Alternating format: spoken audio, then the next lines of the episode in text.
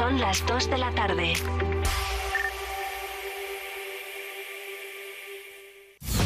Vive Radio Servicios Informativos con Noelia Ordóñez.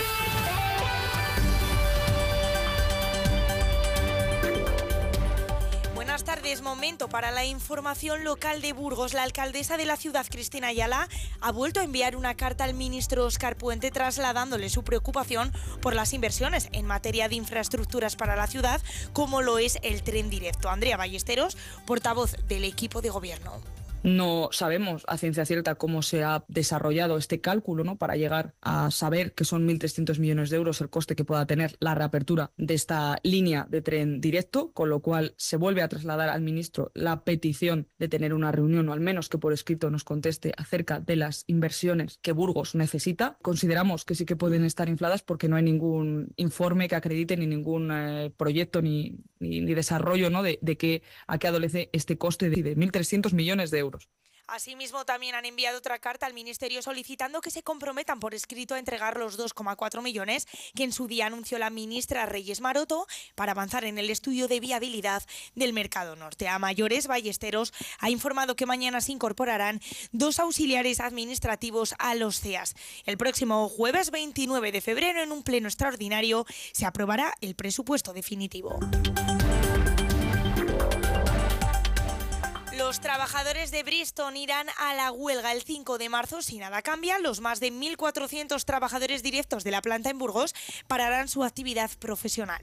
De los cuatro sindicatos, comisiones obreras UGT y CITB apoyan esta decisión, mientras que BUB ha decidido de momento abstenerse. Piden un calendario laboral diferente al impuesto por la dirección, concretamente de 205 días. La dirección de la empresa asegura que ha propuesto distintas medidas que creía podían facilitar la estabilidad social.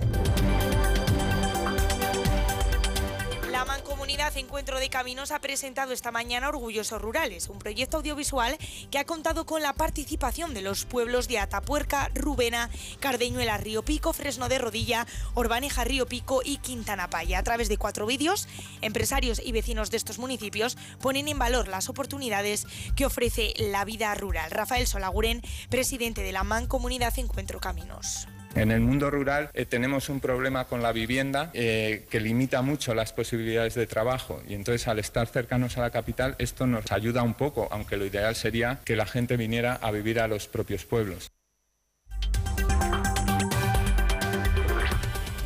Impuesto sobre el plástico, la morosidad y el Pilar 2 han centrado la jornada organizada por la Asociación para el Progreso de la Dirección en colaboración con la Cámara de Comercio de Burgos, CaixaBank y Deloitte. La primera charla ha dado a conocer las novedades fiscales al cierre de 2023 y 2024 impartida por la socia de Deloitte Legal, Diana Soto, que ha explicado una de las materias a tratar como el conocido Pilar 2 el conocido como Pilar 2 ¿no? y que les obligará a pagar ese, ese impuesto del 15% en todas las eh, jurisdicciones en las que operen, les va a impactar eh, mucho, sobre todo en materia de compliance en el sentido de que se introduce un impuesto nuevo, que es el impuesto complementario, que es distinto al impuesto sobre sociedades.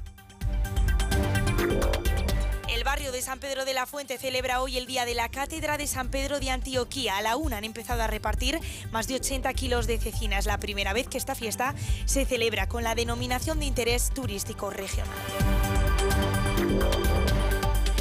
Forum Evolución acoge esta tarde la gala de entrega de la primera edición de los premios Diagnóstico de Castilla y León Televisión, galardones con los que la televisión autonómica reconoce la labor de profesionales, empresas e instituciones que trabajan por y para mejorar el campo de la salud y la sanidad.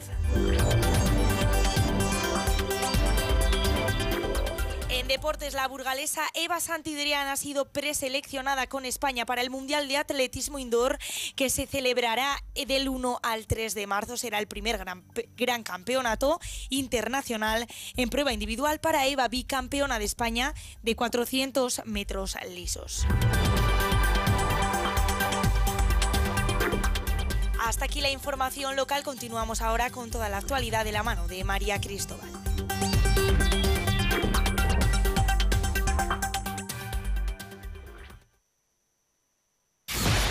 Vive Radio, servicios informativos con María Cristóbal.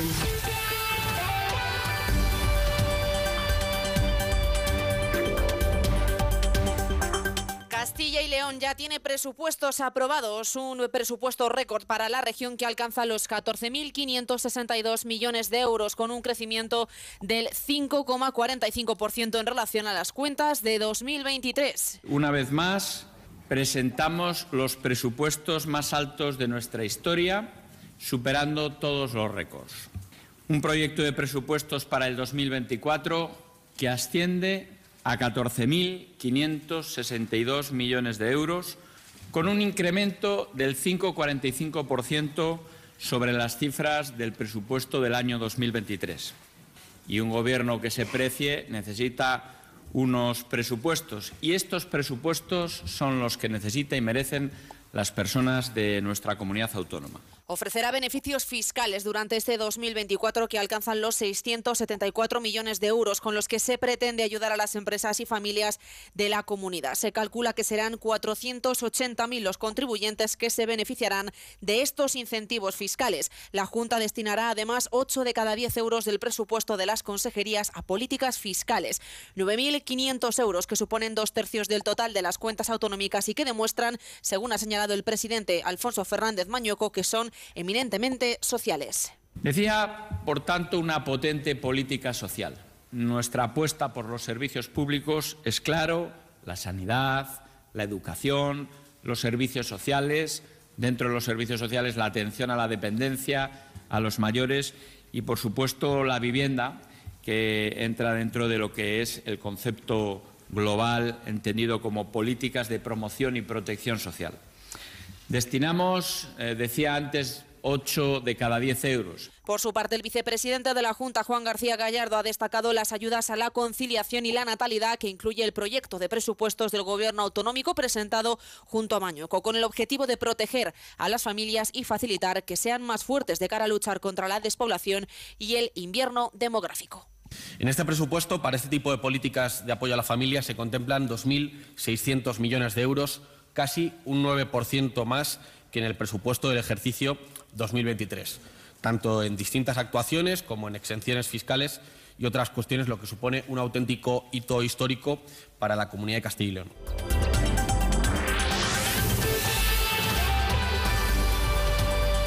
Asaja y la Alianza UPACOA que esperan movilizar a 5.000 agricultores y ganaderos de Castilla y León en la manifestación del próximo lunes 26 de febrero en Madrid, convocada a nivel nacional por las tres organizaciones y para la que se han autorizado la presencia de un centenar de tractores. En la protesta que se desarrollará en el Paseo de la Castellana entre las sedes del Ministerio de Agricultura y de la Comisión Europea, los organizadores esperan concertar a unas 20.000 personas. Destacan la falta de rentabilidad de las explotaciones, una PAC medioambientalista que no tiene en cuenta la productividad y la falta de respeto y apoyo del sector por parte de las administraciones. En este sentido, el ministro de Agricultura, Luis Planas, llevará al próximo Consejo de Ministros el lunes 26 simplificar la burocracia de la PAC, abordar cláusulas espejo a terceros países, una de las demandas solicitadas por los agricultores y ganaderos. Además, ha anunciado su intención de convocar una conferencia sectorial en el sector agrario y no descarta abordar el tema de la representatividad agraria en esta legislatura. En relación con temas de, condicionalidad, de lo que denominamos las buenas prácticas agrarias y ambientales, donde deberíamos formular algunos ajustes. Nosotros eh, producimos en determinadas condiciones, prohibimos determinados productos fitosanitarios y hay países terceros que los emplean. Castilla y León cerró 2023 con una caída de la compra-venta de viviendas del 3% hasta alcanzar 27.152 operaciones, mientras que en el conjunto del país la evolución también fue negativa, 6 puntos por encima. Por otro lado, y en línea con la compra-venta de viviendas, el número de hipotecas constituidas sobre este tipo de inmuebles en Castilla y León también descendió un 15,8%, dos puntos menos que la media nacional, según publica hoy el Instituto Nacional de Estadística. La brecha salarial llega al 20,8% en Castilla y León y las mujeres cobran cerca de 5.500 euros menos que los hombres. UGT y comisiones obreras destacan la utilidad de los planes de igualdad, aunque denuncian que solo el 35% de las empresas de la comunidad cuentan con esta herramienta. Según los sindicales, las mujeres de Castilla y León percibieron una ganancia media anual de 20.700 euros frente a los 26.200 de los hombres.